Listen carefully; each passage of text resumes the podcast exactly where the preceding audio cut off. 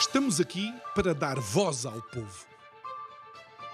Em defesa dos cidadãos. Pela dignidade humana. Todos temos deveres, mas também todos temos direitos.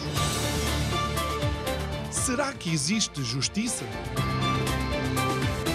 Isto é o povo a falar.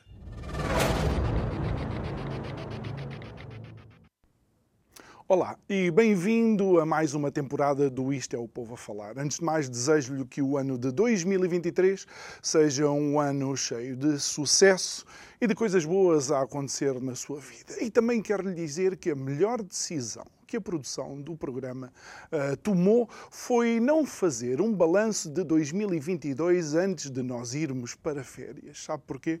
Porque as, as duas últimas semanas de 2022 foram uma verdadeira caixinha de surpresas, como se o Pai Natal tivesse distribuído por Portugal e não só uma série de presentes que nos surpreenderam a todos. Mas para fazer o balanço de 2022 são meus convidados, nossos convidados de hoje, Paulo de Moraes e João Chaves. Muito boa noite, obrigado por estarem aqui connosco. Muito obrigado também, e eu digo isto do fundo do coração, por nos acompanharem já ao longo de todos estes anos de, uh, de emissões uh, no ar. Uh, e, e, vamos começar por, por, fazer, digamos, este balanço de 2022 um pouco com uma certa ironia. Disseram-nos em 2021 tudo vai ficar bem.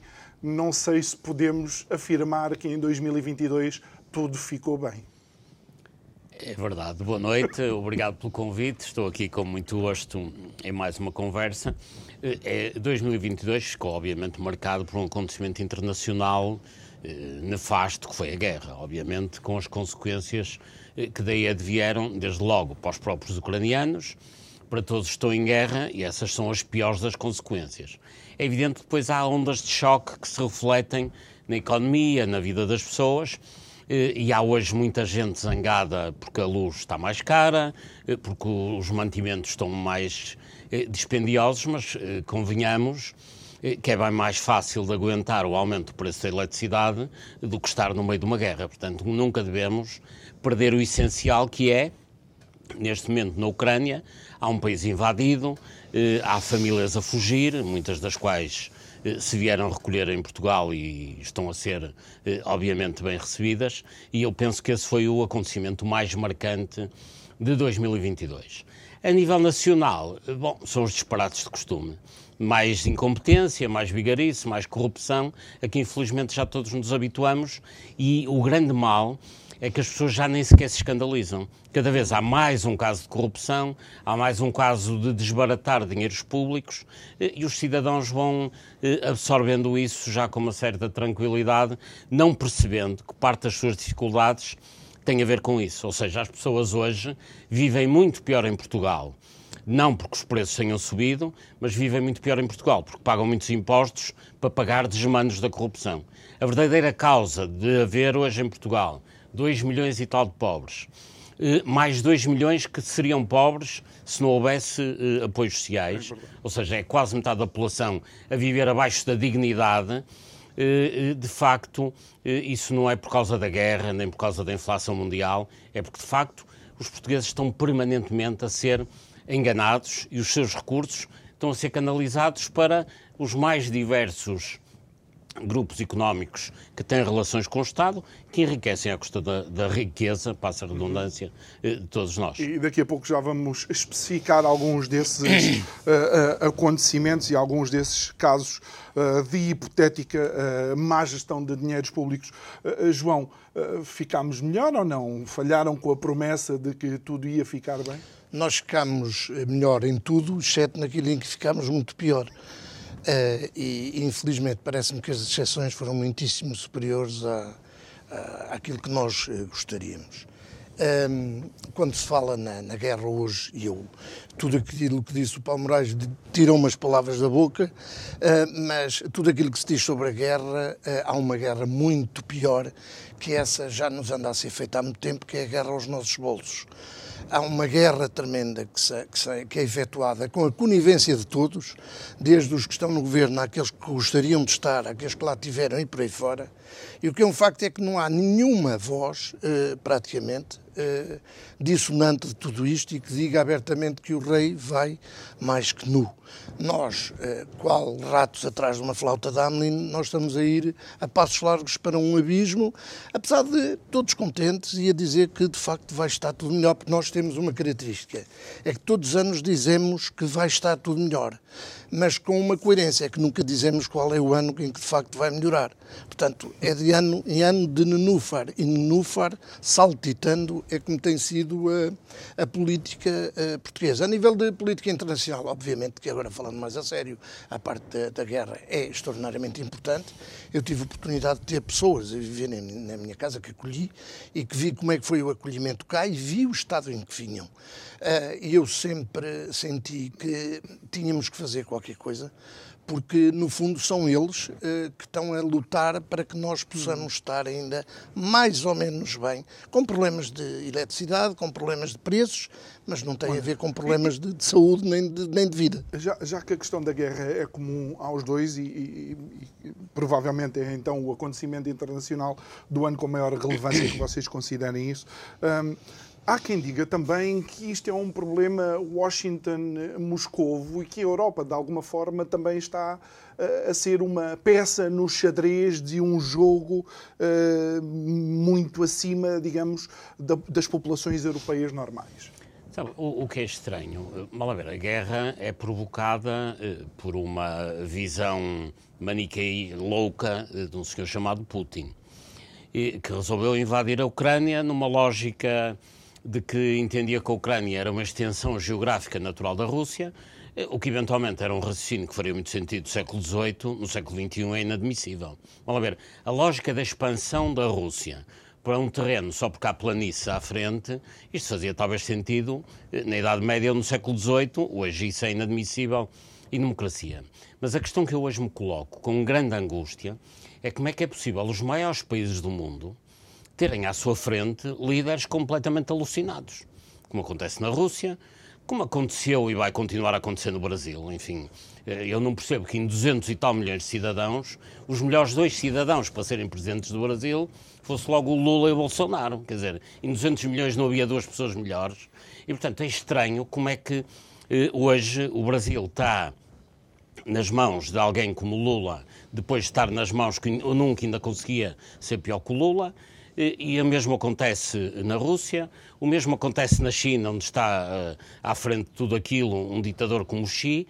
Isto é que é muito estranho. Como é que é possível o mundo, ao fim de tantos anos de civilização, permitir que os maiores países estejam nas mãos eh, de tipos que são tão. Eh, não menciona Biden por algum motivo ou Biden não, de alguma vez. Apesar de, tudo, apesar de tudo, os Estados Unidos têm outro tipo de defesas, têm um sistema de democracia que, de sistemas de ah, checks seja, and balance. Exatamente. Eh, que permitem... Os filtros que, existe, que não, existem. Não, bastará pensar que há muito pouco tempo o, o presidente dos Estados Unidos era Trump e Trump foi eleito democraticamente e também foi, digamos, eh, tirado, tirado democraticamente. democraticamente. Okay. Portanto, de alguma maneira a democracia americana conseguiu rever isso.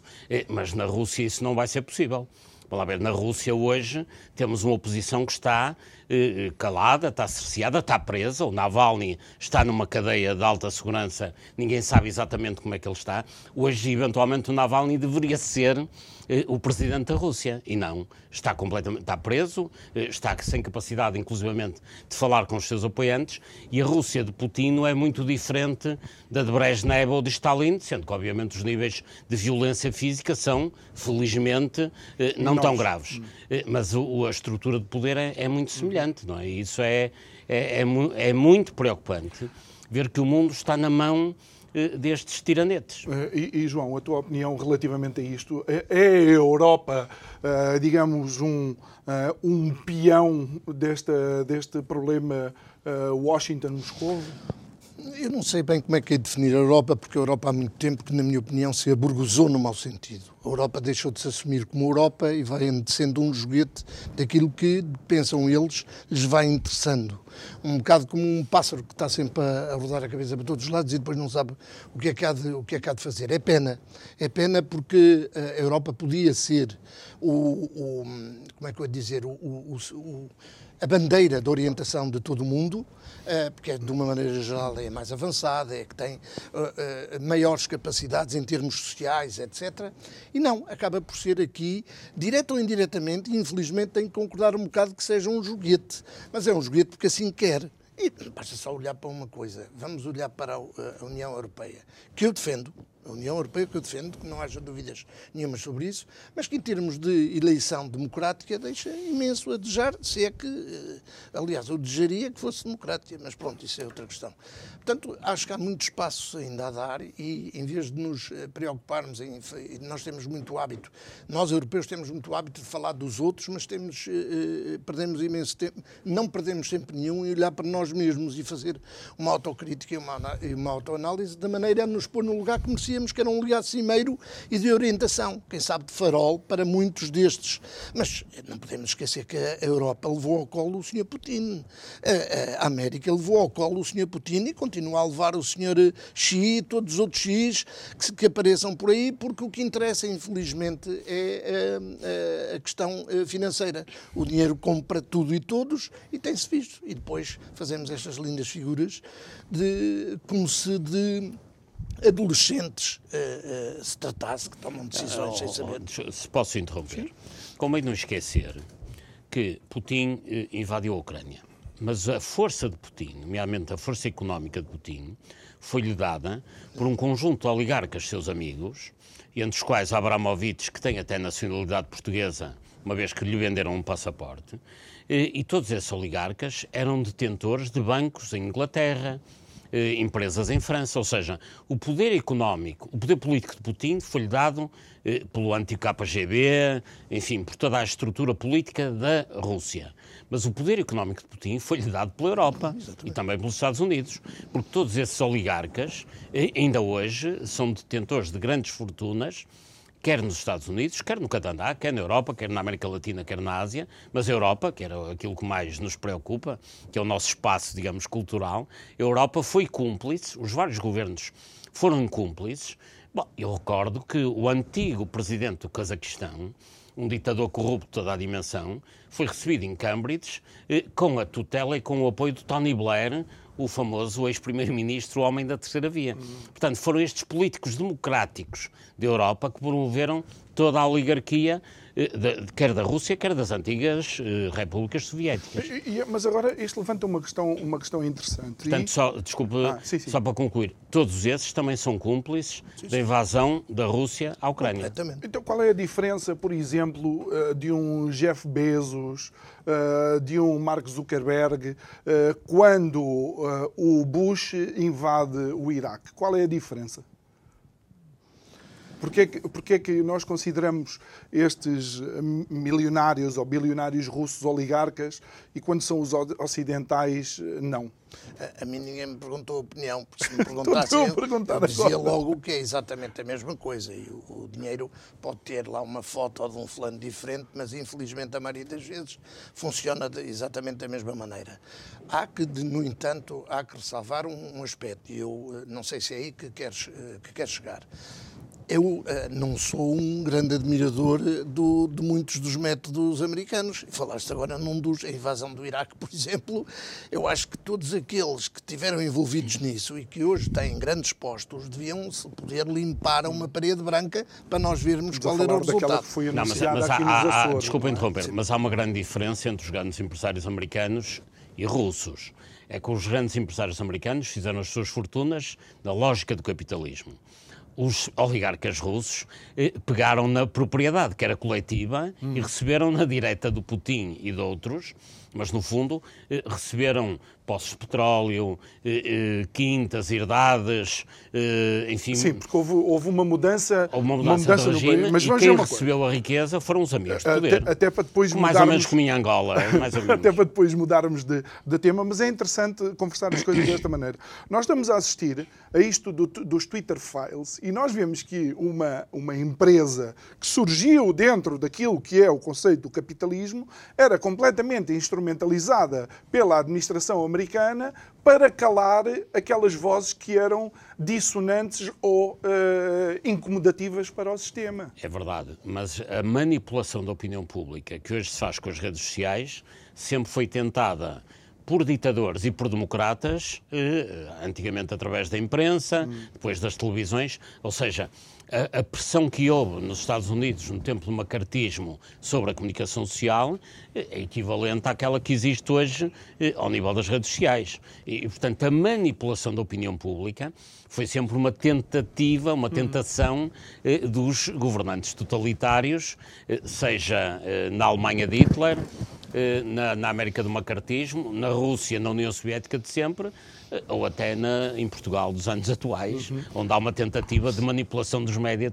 eh, permanente. João, eu, eu, costumo dizer uma coisa. Uh, uh, apesar de todos os defeitos do sistema americano que eu aponto, eu preferia de longe viver com os olhos fechados no sistema americano a viver uh, num, num, sistema soviético. Ponto. Os americanos, com todos esses defeitos, mesmo assim ainda permitem que se diga algo contra. Podem ter eu sei, com muitas limitações. Aquilo que temos visto nos últimos. Eu Nós estamos sei. a falar, mas, mas, é, mas, eu quero deixar aqui esta urgência para as pessoas que muitas vezes não ouvem, e o problema é que importamos tudo da, da anglo-saxónia.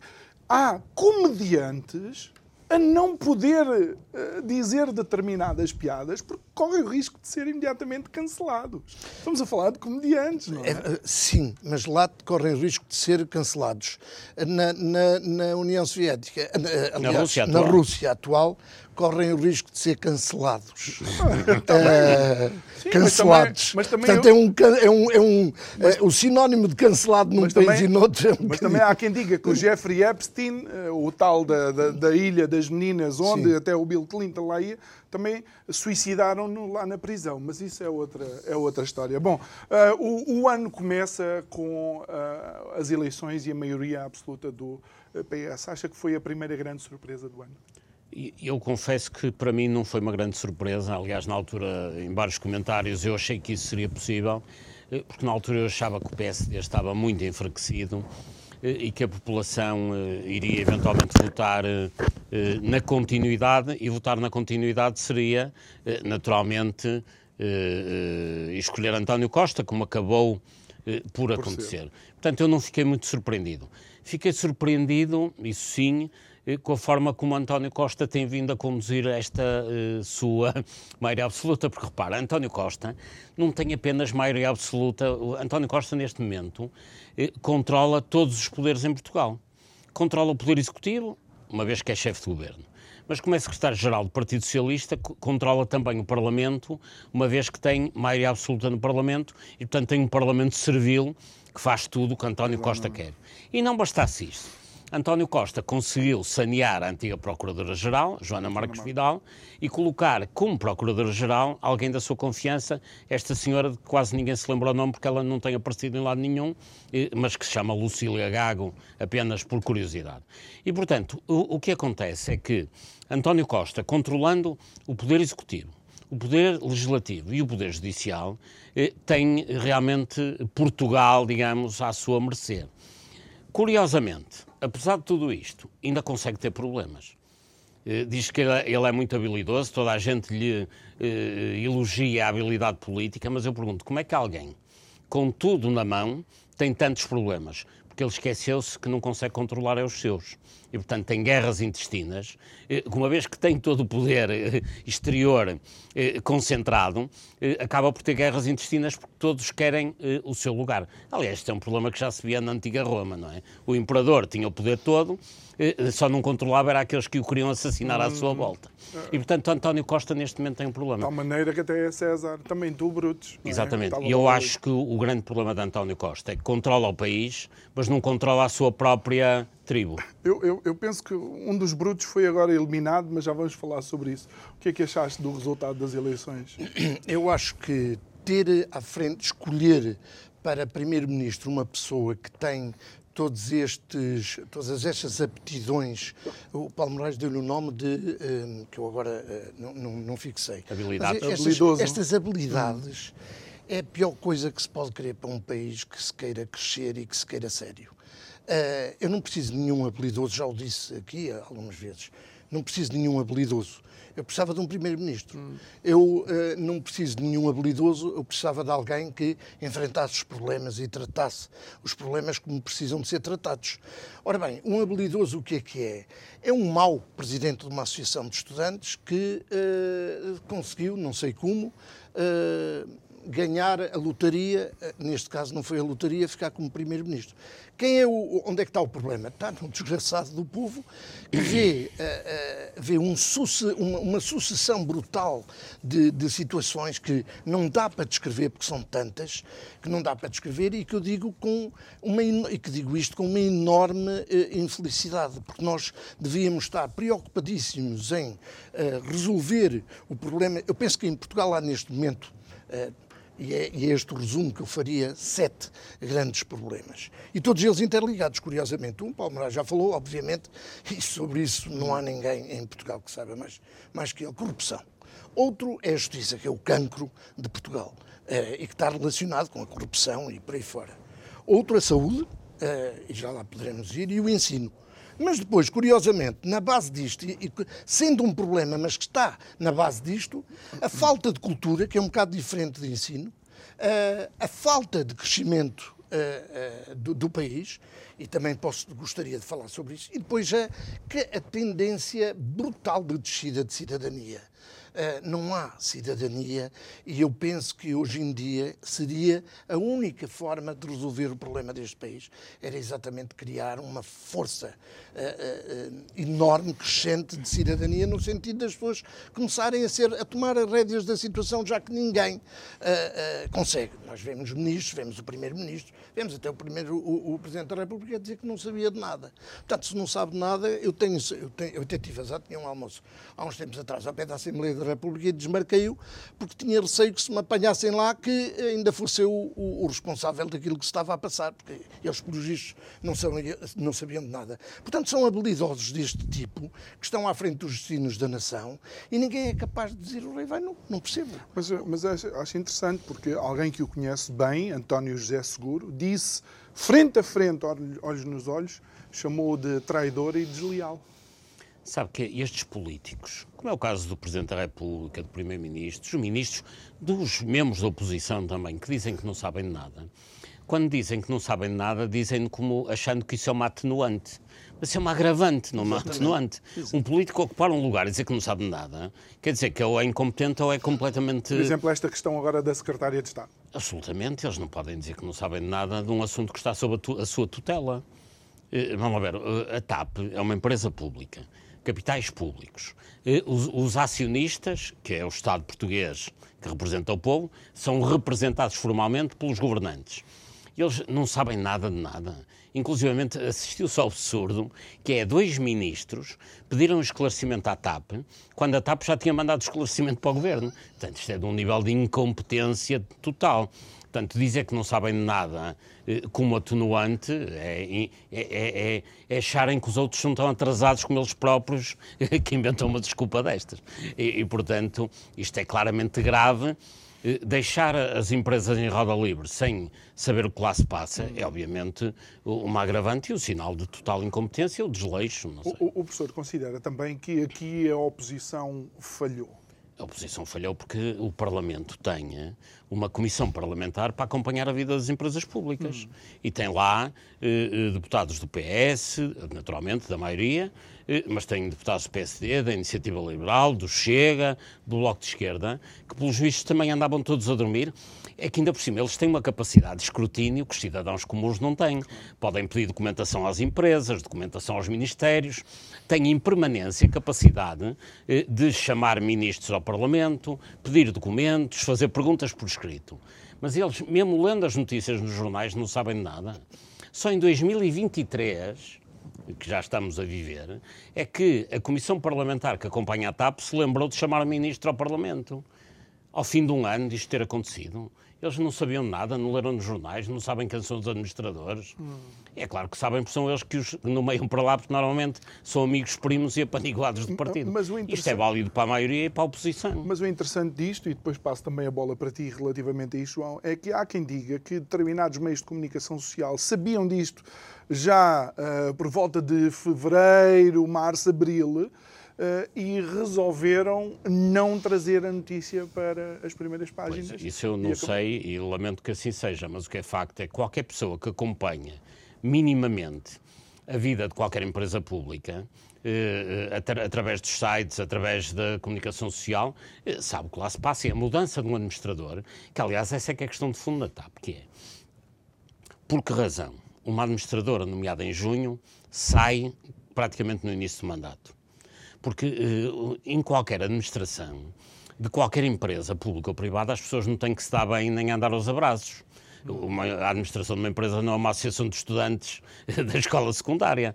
E, e, o que estão a vender neste momento à opinião pública é que havia uma, havia uma presidente executiva e uma administradora, Alexandra Reis, que se zangaram, então dá a ideia, isto é, são contos de fadas, quer dizer, então as meninas zangaram-se e uma amou e foi-se embora com meio milhão, meio milhão de euros na mala. E com trabalho assegurado isso, isso não, é, não é aceitável. Portanto, para elas se terem zangado é porque houve uma divergência de fundo e o povo português tem direito a saber qual é essa divergência tão grave que leva a que uma administradora nomeada e da confiança do governo tenha que subir embora, incompatibilizada por outra com outra administradora igualmente competente e, e, também nomeada também pelo mesmo, pelo mesmo governo. Portanto, isso é que é a questão, os ílis desta questão é saber o porquê porque é que a senhora saiu da administração da TAP. Porque ninguém sai de uma administração, enfim, todos nós conhecemos amigos que estão em várias administrações onde estão com pessoas com quem nem se dão pessoalmente, uhum. mas cada um tem os seus pelouros, assume-os competentemente, executa-os e, e cumpre as suas funções. Dois administradores da TAP uma empresa tão escrutinada, tão estratégica para o país, uhum. onde os portugueses já meteram mais de 3 mil milhões de euros, e uma senhora sai da administração e ninguém quer saber porquê. É que assim, se não sabem, são incompetentes. Se não querem saber, já são pior que incompetentes. São criminosos porque deixam eh, eh à mercê de, de, uma gestão sem controle eh, 3 mil milhões de euros de, de, de, dinheiro dos contribuintes portugueses. João. Uma coisa é certa, é que no meio disso tudo, e aí eh, tenho que dar razão, infelizmente, os, os, os mídias não eh, fizeram o seu papel. Eh, e está provado, porque se o comum cidadão consegue ir acompanhando mais ou menos a situação, um jornalista uh, tem a obrigação de o, de o fazer com muito mais uh, intensidade, com muito mais pormenor e não ficar calado. Mas uh, todos nos lembramos que há uns tempos foi distribuída uma boa aos pobres de uns, de uns milhões largos. Eu sei que não terá nada a ver com isso, de certeza absoluta, nem Mas, ó, João, é que nem sequer foi distribuído. Foi anunciado que iam distribuir, mas não distribuíram. Essa história dos 15 milhões para os média não chegaram lá. Aliás, então, basta consultar uh, uh, uh, os quadros da ERC, da Entidade Reguladora para a Comunicação Social, que vê-se, eh, foi apenas uma promessa. Mas disse mais uma vez, lá está, o António Costa é um mágico. Vive de ilusão em ilusão, a malta bate palmas e quando chega ao fim do espetáculo, o que é que fica? As pombas desapareceram, é até... os coelhos da cartola e desapareceram. E desaparece tudo. Nisso o António Costa é realmente um mágico. Eu não sabia, devo confessar, mas isso é brilhante. Uma, é um mágico. Nós passamos o tempo a criticá-lo por fazer uma coisa que afinal ele não, nem fez. Ele é um mágico. Mas teve sabe, efeitos. Quanto maior a ilusão, mais palmas há.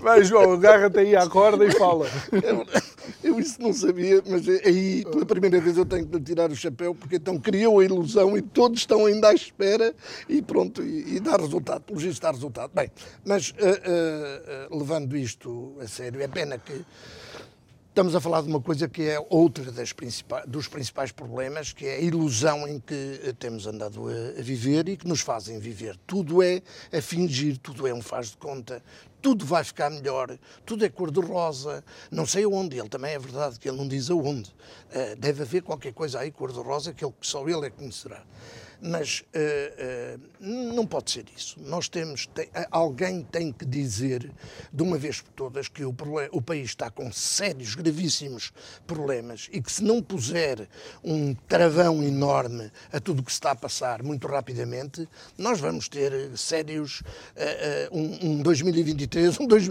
tomara eu que fosse só 2023, o 24, 25 e muitos outros que estamos a criar para filhos e para netos que vão pagar com, com língua de palmo, como o povo costuma dizer. Agora, o que tem havido é todas estas ficções. O povo, eu já digo há muito tempo, o povo tem sido entorpecido todas, sempre que podem, dão-lhe uma injeção, quando é de futebol ou de, ou de coisas no género, dão-lhe uma injeção para adormecerem.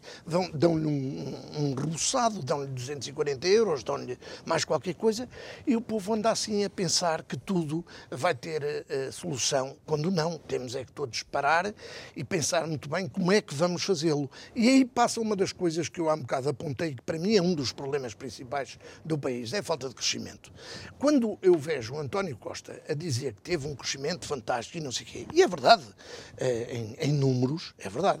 Ora, o professor Paulo Moraes, que é, que é professor de matemática, poderá corrigir-me. 3% de 100 é uma coisa, 3% de 100 mil é outra. Estamos a falar de 3%. Só que os valores finais são muito diferentes. E eu acho que nós cada vez temos mais tendência para estar nos 100, em vez de estar nos 100 mil. E enquanto não crescermos, enquanto não estimularmos, não dermos estímulos sérios a, a, que as nossas empresas, que não há, a que reapareçam e que aquelas que andam sejam estimuladas de forma a, de facto, a crescermos seriamente. enquanto nos basearmos numa, numa, numa regra de um mau presidente da Associação de Estudantes, que é aumenta os impostos e tudo se resolve, nós não vamos sair daqui e vamos uh, cair num poço sem fundo. Deixa-me aproveitar que ele pegou na, na parte económica.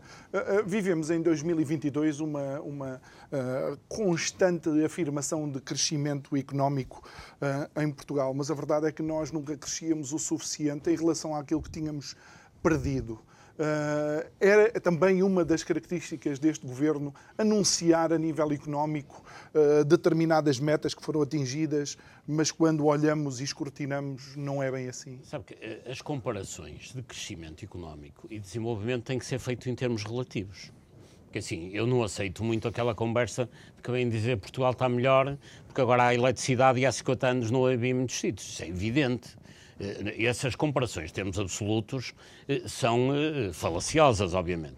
Interessa em termos relativos. Em termos relativos, o que tem vindo a acontecer é que Portugal, progressivamente, está a exportar muito menos e a importar muito mais. Portanto, já nem estou a falar de dinheiro do Estado. Está a exportar menos e a importar mais. Em termos do que é a dívida pública, está realmente a, a equilibrá-la, mas à custa do pagamento de impostos muito forte por parte dos portugueses. E não é um pagamento de qualquer maneira. É que o mais dramático é que neste momento há uma sobrecarga de impostos, mas é sobre quem tem menos dinheiro. Eu podia dar aqui números de exemplos, mas não temos tempo para isso. Mas pensem só no seguinte: neste momento, uma estadia no hotel de 5 estrelas paga IVA a 6%. E a compra de material escolar paga IVA a 23%.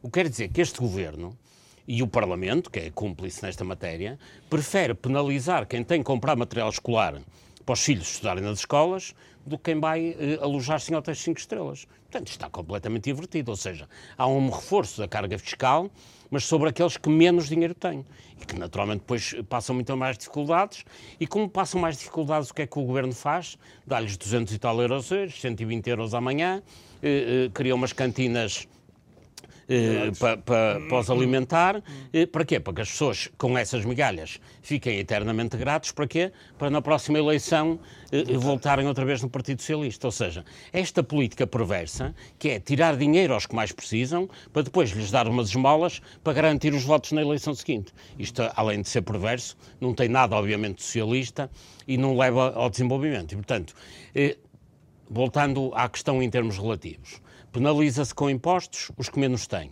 E além disso, no que é o enquadramento internacional, nós fomos ultrapassados pela Roménia, que é aquele, aquele país que é cheio de ciganos, como diz o senhor do Chega. Portanto, nós até por esses já fomos ultrapassados por usar essa linguagem eh, menos ortodoxa. Um país totalmente manipulado e utilizado pelo Ceausescu e família e, no e, entanto, portanto se, em 30 anos, 40 anos... Se até a Roménia já nos ultrapassou em termos de rendimento, quer dizer que em termos europeus nós estamos a caminhar eh, sempre para o último lugar. Isto é que é penalizante. Uhum. Porque nós não temos um desígnio, esse é que é o principal problema, eu penso. As, o português hoje não acredita em si mesmo. O português sempre foi muito pessimista em termos gerais, mas hoje está quase que derrotado.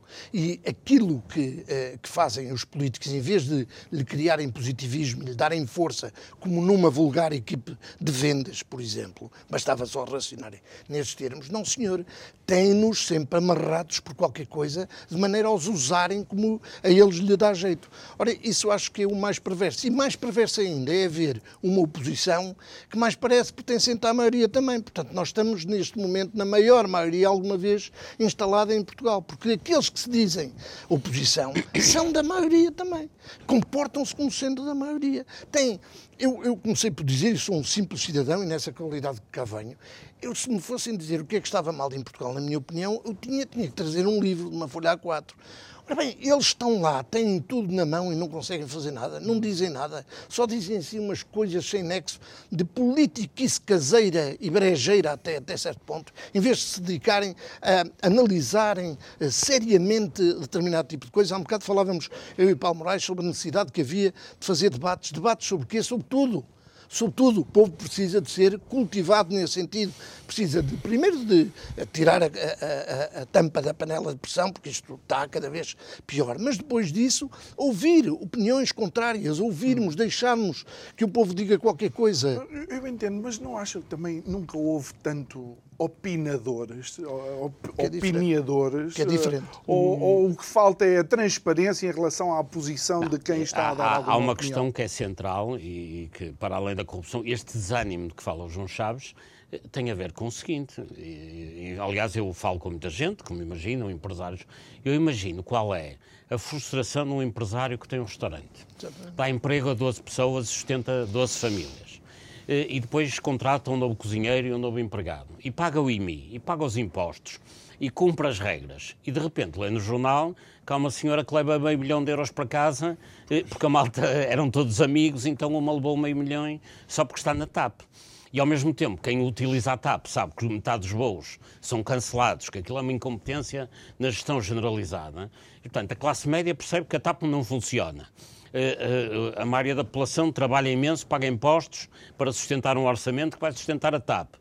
E ficam todos, obviamente, desmoralizados. Então, vou fazer como os outros todos, vou ou tentar roubar ou não fazer nada e ficar com o rendimento mínimo garantido, eh, dependendo da classe onde as pessoas estão. Há uma desmoralização que eu não defendo, obviamente, combato claro. permanentemente, claro. mas que acaba por ser compreensível, porque, aliás, há, há um ditado português que, que diz o seguinte: ou há moralidade ou comem todos.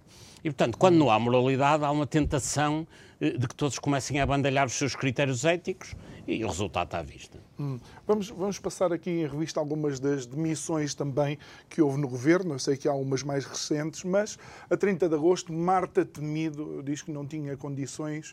Eh, a minha pergunta é: será que já não teria condições para não ter entrado neste governo? Sim, Marta Temido eu não lhe desejo a sorte que ela teve, porque ser Ministro da Saúde numa altura em que há uma pandemia claro. não se deseja a ninguém.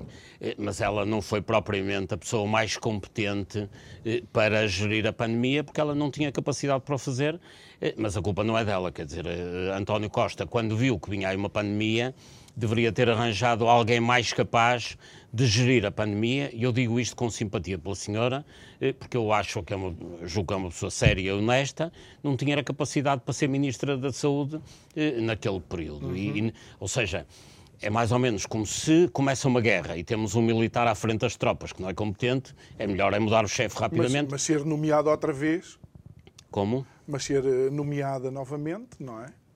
Bom, eu acho que ela foi nomeada novamente, foi um prémio, prémio? De, de, compensação por ter, tido, por ter passado períodos tão difíceis, eh, mas mais uma vez lá está, é a forma mercantilista como funciona eh, a política em Portugal. Hum. Atribuem-se cargos em função de critérios partidários, de amiguismos, de compensações, mas nunca em função daquilo que é preciso, Ou que é então para as pessoas futuro da mais liderança competentes. do PS também. Não, julgo que não. Não? Julgo Ou Marta Temido não? Eu acho que Marta Temido representou em determinado momento o uma, uma facção à esquerda do PS, que era importante eh, no tempo da geringonça, recordo que era o PC, o Bloco e o PS, eh, e o, o António, António, Costa tinha que ter ali os ministros folclóricos com ar de esquerda. E meteu Marta Temido nessa lógica, porque era uma pessoa mais à esquerda, com um discurso mais à esquerda. Eh, não imaginando que Marta Temido viesse a ter que, a ter lidar, que lidar com, a, com, a, pandemia. João, eu aí, sou obrigado, eu aí sou obrigado a discordar de Palmeiras porque sempre achei incompetente. Uh, e veio-se a provar que demorou muitos anos até, que chegarem, até chegarem a essa conclusão. E porquê? Eu digo só uma coisa, é como é que é possível, depois de terem feito o esforço que fizeram os médicos, os, os profissionais, todos eles, desde a empregada da limpeza por aí fora, todos numa sobrecarga brutal de trabalho, e ela dizer os disparates que disse, é porque aquilo já não era defeito, era feitio. Uh, e como tal, quem tenha um feitiço desse tipo uh, tem que ser imediatamente posta no olho da rua, que era aquilo que ela já devia ter uh, há muito, desde há muito tempo, eh, devia ter acontecido com ela. Não tenho nada de pessoal contra a pessoa, porque a pessoa nem a conheço, portanto não. Agora, em termos de competência, quando se verifica que não se consegue tomar conta da situação, há que o dizer. Agora, também é verdade, é ela a principal responsável, na minha opinião? Não. O principal responsável é aquele que empurra tudo com a barriga para a frente e que nunca sabe nada e nem é responsável de nada. Nem vale a pena dizer, bem, há dois, mas pois, eles também já falamos sobre isso. Porque um não sabe de nada e o outro não sabe que o outro também não sabia nada e, e, e pronto. É e estamos assim, é assim que é governado o país, nós estamos a rir isto, eu digo isto com ar, com ar de gozo mesmo, que é só levando no gozo, é que isto é possível, porque num país a sério, é? há quanto tempo é que todos estes fulanos não deviam ter ido parar à barra do tribunal ou serem chamados à responsabilidade? Por quem? Pelos cidadãos. Pelos cidadãos, e eu estou farto de dizer isso, só os cidadãos é que vão ter hipótese de tomar rédeas na situação. Não é o povo, no sentido esquerdista da palavra, não, é o cidadão. Todos nós somos cidadãos. E há algo, algo que, que, foi surpreendente e que aconteceu há relativamente pouco tempo e que mostra também a, a, a nossa, o nosso desfazamento em relação àquilo que acontece na Europa. O caso desta presidente grega do Parlamento Europeu é sintomático de como é que as instituições devem agir imediatamente. Aquilo foi do dia para a noite. Mesmo se a pessoa eventualmente se comprovar que não aconteceu, pelo menos os mandatos ficaram suspensos até as coisas se uh, esclarecerem. Aqui não. Aqui acontece exatamente o contrário, que é quando um procurador em Matosinhos quis constituir a arguída a Presidente da Câmara de Matosinhos, veio o doutor Assis, o Pacheco Pereira, o, os autarcas do PS, a Procuradora-Geral da República, por em causa a decisão do Procurador. Ou seja, em Portugal houve uma pressão, aliás, é das piores histórias de 2022, que foi uma pressão eh, eh, sem, sem precedentes sobre um procurador apenas porque ele decidiu constituir arguída a Presidente da Câmara de Matosinhos. Ou seja, isto foi uma intromissão do poder político sobre a justiça de que não havia memória, eh, há memória, mas eh, pelo menos não tão agressivamente, de uma forma tão frontal, tão visível, foi esta. É que veio o Presidente do Conselho Económico Social, Francisco Assis, os autarcas, toda a gente a bater, a linchar o procurador. A própria Procuradora-Geral da República veio eh, que, que fazer um inquérito a um procurador só porque ele teve a ousadia de constituir arguida uma pessoa tão importante na política como é a senhora Presidente da Câmara de Matosinhos. E isso é o estado da nossa justiça também. É o é? estado de uma justiça. Quê? Da justiça. Da é, justiça. É, o estado de uma justiça capturada pelo poder político. Hum. Eu não ouvi, não tinha ouvido da justiça. é, é, uma palavra eu, que. Sim, é uma palavra que eu tenho que ter cuidado com aquilo que digo, porque senão à saída daqui uh, uh, posso ter algum problema. A justiça, não, para mim, é o cancro. É o cancro de, deste hum. país. Uh, ninguém o diz, mas eu digo. É o, um, se não o principal problema, para não dizer que é o problema, é um dos principais problemas. E é uma coisa que é preciso, ainda há um bocado falava, falava sobre isso, uma coisa é eu cumprir leis, nomeadamente leis feitas todas eles com alçapões. Outra coisa é fazer justiça, que é muito diferente. E há muito tempo que este país não sabe o que é que é fazer, não sabe alegadamente que é fazer justiça. Depois temos que usar a palavra alegadamente, não percebo porquê, mas pronto. a justiça uh, devia levar uma reforma enorme.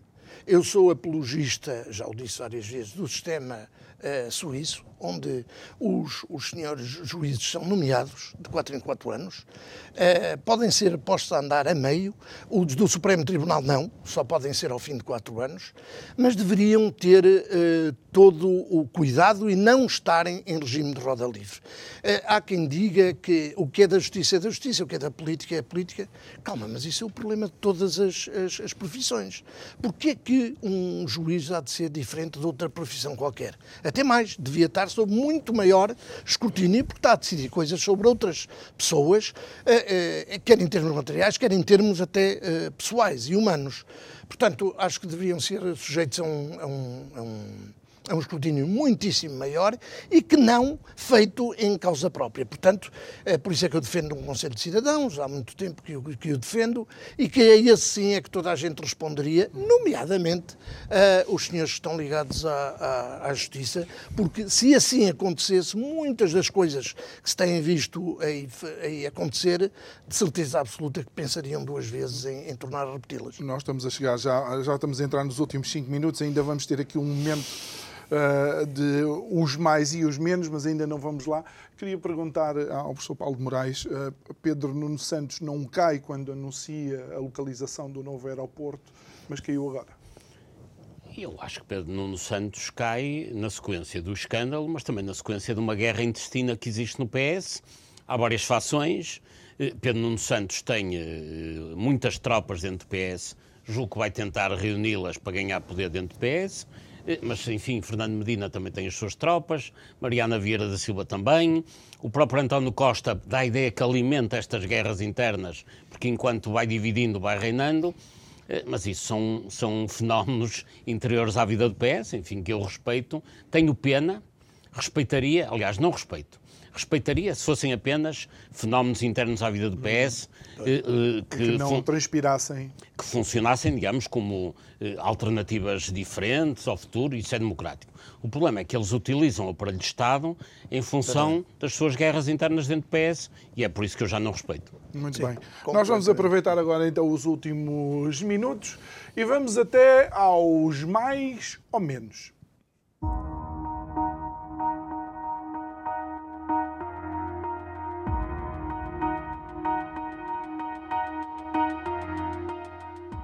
Muito bem, vamos aproveitar então para ir aos mais ou menos deste, deste 2022. Obviamente, 50 minutos não daria, não é? Para mais, eh, para continuarmos a análise, mas vamos começar pelo personagem nacional mais.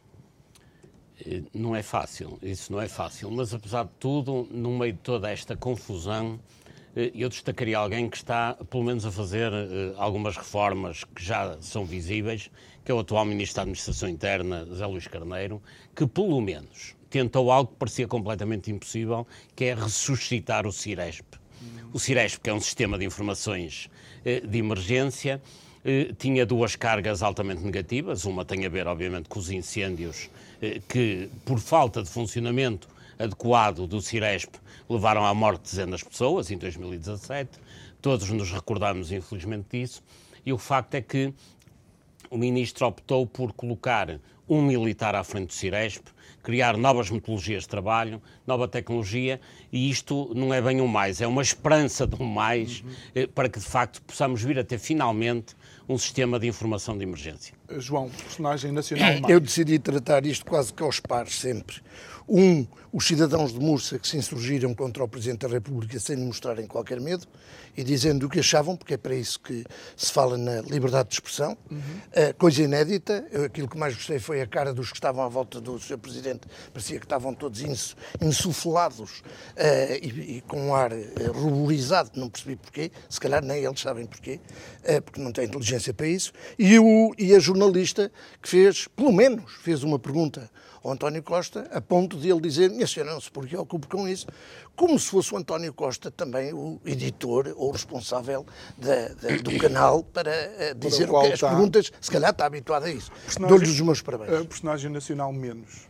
Para mim é claramente o juiz Ivo Rosa, que conseguiu protelar um ano eh, o debate instrutório do caso BES. Eu recordo que o BES foi à falência em 2014, ainda não se sabe se vai haver julgamento, eh, está em curso o, o, o, período de instrução e o juiz Ivo Rosa, que era responsável pelo processo, conseguiu em fevereiro não fazer o debate, adiá-lo para abril, depois de abril para junho, quando ia fazer o debate, saiu do processo, passou isso para outro juiz que ia fazer o debate em setembro, cadeou para novembro, cadeou para 2023. Passou-se um ano e não houve debate nenhum. Eu não combinei nada, mas é também um casal. É o casal Salgado Sócrates.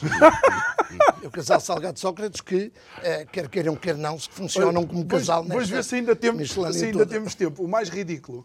O mais ridículo para mim é, é, a atribuição de dezenas de milhares de passaportes portugueses ao abrigo da lei dos sefarditas, que é uma coisa completamente absurda. João, uh, o mais ridículo. Basílio Horta. Basílio Horta na sim. Câmara Municipal de Sintra. Câmara Municipal de Sintra, Um dia sim. temos que ir lá fazer uma reportagem sim, sobre aquilo que estão a fazer a um cidadão. É mesmo Muito bem. ridículo. Olha, eu tenho que agradecer então ao João Chaves e ao uh, professor Paulo Moraes e agradecer a si por estar connosco quando consigo amanhã neste regresso do Isto é o Povo a Falar. Boa noite.